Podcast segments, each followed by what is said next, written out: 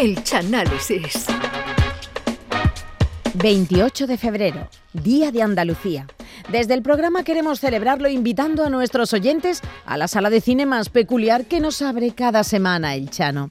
En esta ocasión, el caletero ha querido adentrarse en el género histórico o de época, eligiendo una cinta que relata la historia o leyenda que circuló por la Francia del siglo XVII sobre un hombre que llevaba largos años recluido en una cárcel de alta seguridad por orden expresa de Luis XIV.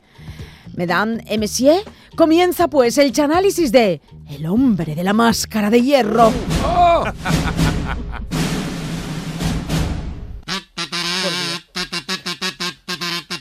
Es muy francés. El pito.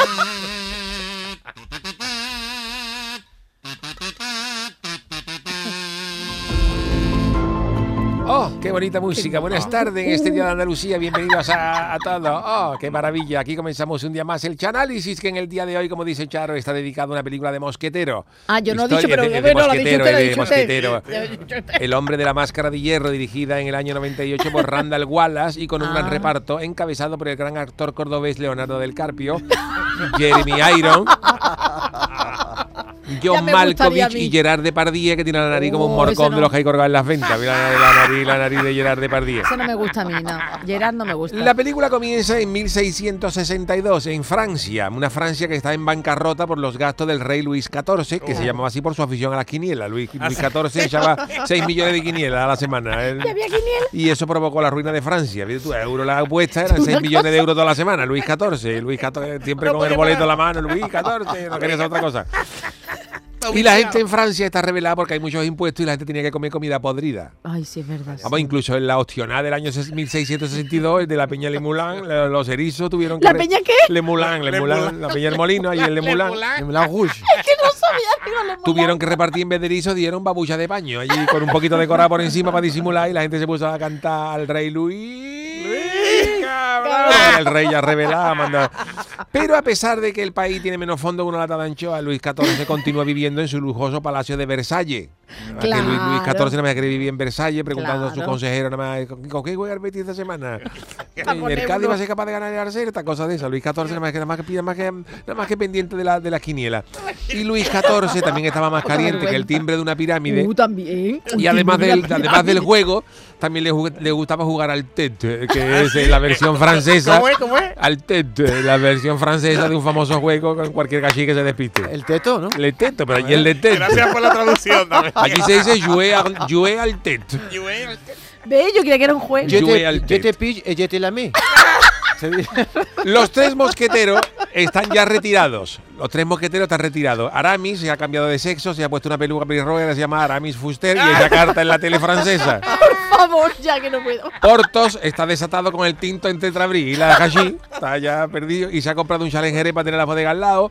Athos vive en el campo con su hijo Raúl, que quiere ser mosquetero. Y el único que todavía está en activo es D'Artagnan, que Luis XIII, el ah, padre sí, del otro, lo tuvo contratado, pero lo tuvo sin asegurar ocho años y le faltan años para poder jubilarse con la pensión mínima. Pero en una fiesta de Luis, X- de Luis XIV, Aramis Fuster ve en las cartas que los jesuitas quieren matar al rey. Se han dado cuenta que la ruina de Francia es la afición al rey a la quiniela. Y es lo que tiene al pueblo con más hambre que un piojo en la cabeza de Kiko Matamoros. Y entonces, Uy, uy, apunta David. cuando se entera de esto, Luis XIV le pide a Aramis que, que- que coja al jefe de Luisa y lo reúna con Chanquete, que lo mande a por tabaco. Pero Qué Aramis malo. se lleva bien con el jefe de los jesuitas porque era también su coronel y le dice al rey lo que le decía a la chilota de los yesterday. Ar, ar, ar, ar, le dice al rey, como diciendo "Id, lo que tú me digas. A la fiesta también asisten Raúl, el niño de Athos, con su prometida Christine.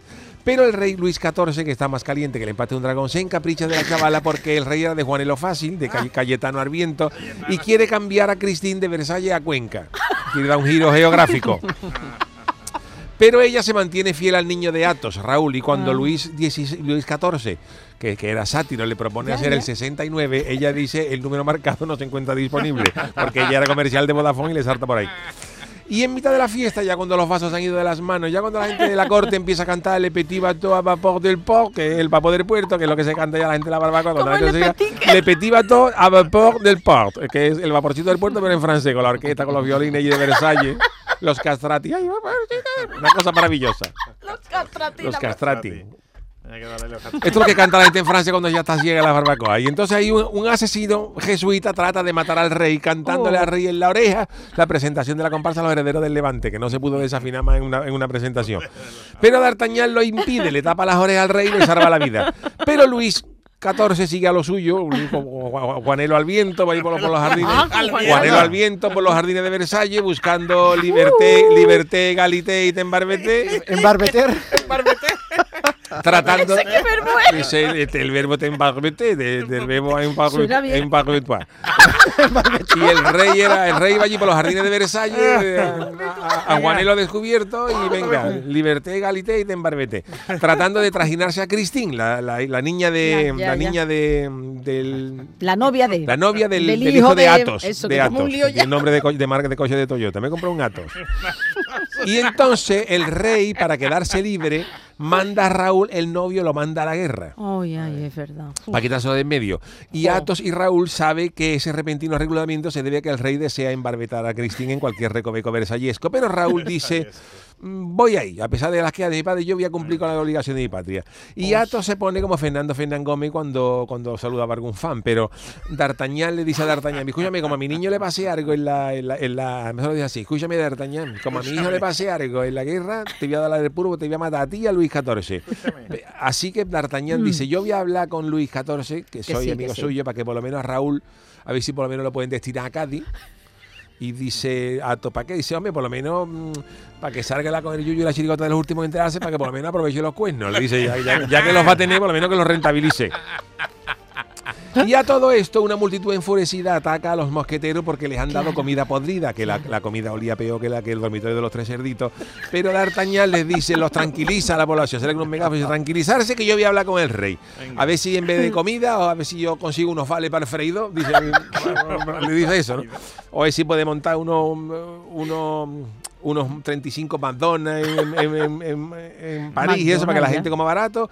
Y entonces el rey le dice que sí, le dice que, que va bien París los McDonald's, que la gente coma barato y le promete que Raúl vo- volverá pronto a Cádiz. Sin embargo, Luis XIV, que tenía menos palabras que un sudoku, ordena a su consejero que, se- que sea ejecutado el consejero que le había dado la comida podrida a la gente. Dice, pero si me la has dicho tú que, la- que se la dé a la gente, pues nada, eso es lo que hay. Y nada, ordena que le quiten el dolor de cabeza en la guillotina y se acabó, hasta luego. Y ordena que si hay más revueltas sean disueltas. Y en la frente, en el frente, Raúl, el hijo de Atos, muere al ser Uy, alcanzado por el uy. disparo de un cañón. Uy, uy, Oh. uy. El, el Uy, disparo de un cañón le da en el pecho, le entra en el pecho, un- le hace en el pecho un boquete del tamaño de un pero de los gordos, Pero, de esos peros colorados. Pero, Le, pero Francia sabe que es un en Francia lo que es un pero, perro, un perro, perro, un perro, del tamaño de un perro, un pero gordo, le entra una bala de cañón por el, por el pecho y le sale por la espalda. Y con ese boquete, pero no muere de la, no muere de la herida. No, le muere, no, le muere como que tenía ese boquete en el pecho, porque cada vez que comía se le caía el almuerzo, porque no tenía, no, le- no le llegaba el estómago. Entonces muere de hambre. ¡Qué locura A veces le caía Claro, se le caía el almuerzo cuando comía. Y al enterarse de la muerte de su hijo, Athos se presenta en el palacio dispuesto a matar a Luis, pero es detenido por D'Artagnan. Y la novia de Raúl, Christine, acude a ver a Luis para pedirle ayuda para su madre y su hermana, Mm. Claro. que son pobres, estaban, eran vingueras las dos, estaban- y se lo gastaban todo. caleta, y ¿no? se lo gastaban todo en el bingo. Y entonces el rey, el rey, claro, el rey, la novia de Chris, que era Christine, que se le quería trajinar, dice, yo te prometo que recibirás los mejores cuidados. Y esa misma noche, Christine se desnuda, se quita la farda, se va para, la- para el cuarto del rey y le dice en francés, Majesté, voici votre maison, que significa majestad, que tiene usted su casa. y ya con eso queda claro. Pero claro, los mosqueteros saben, los mosqueteros se dan cuenta, los mosqueteros se dan cuenta de que Luis XIV tiene más peligro que el médico de Michael Jackson dando recetas. Escribe también. Y Aramis convoca a Athos, Portos y D'Artagnan a una reunión secreta en Casa Manteca en Cádiz, en el Manteca, Los Lositas, el sábado de carnaval. Dice, porque allí se va, porque un sábado de carnaval nadie se va a extrañar de ver a tres mosqueteros comiendo chicharrones. Si lo hacemos en Burdeos va a cantar la cosa, pero en Cádiz, ¿quién, quién se va a fijar entre desapercibido. Mira, ahí están los tres, a darle unos chicharrones a los mosqueteros.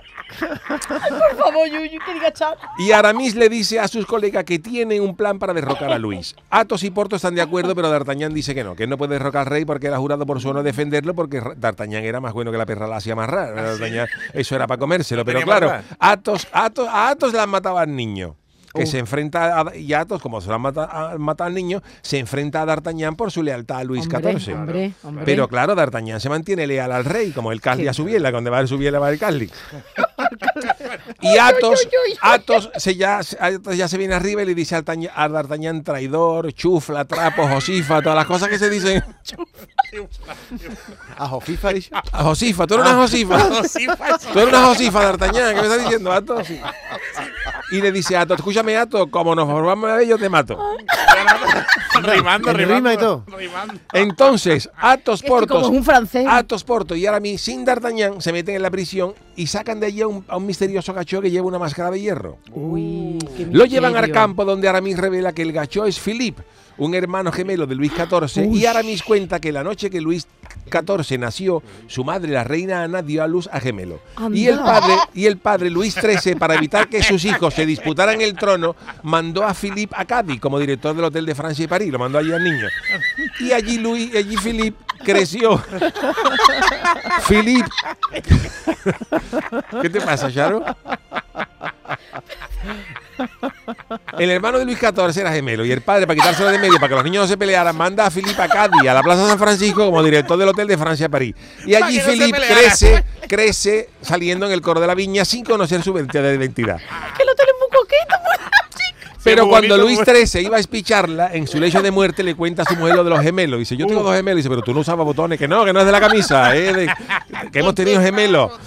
Y dice, porque a ella le habían dicho que un niño nació muerto. Ah, claro, la pobre. Y la madre entonces cuando se entera que el niño vive quiere restaurar sus derechos al trono. Dice, porque mi hijo vive, pero claro, Luis ya era rey, 14, Uy, uy, y como no quiso matar a su propio hermano, pues el rey dijo, pues ponerle una máscara Uf, y encerrarle en una prisión para ocultar su identidad. Qué maldad tiene ese Y hombre. Aramis también confiesa que él fue el que encerró a Filipe en la prisión. Le dice a Uf. Filipe, yo fui el que te puse la máscara. Dice, te engañé. Dice, Uy, sí, porque tú me dijiste que eso era eh, el tipo de la comparsa tras la máscara, Antonio Martín. Dice, pruébatelo, que Antonio Martín quiere que salga con él para sustituir a Catalino. Y dijo, ¿cómo que ilusión? Y le puso la máscara y se la quitó.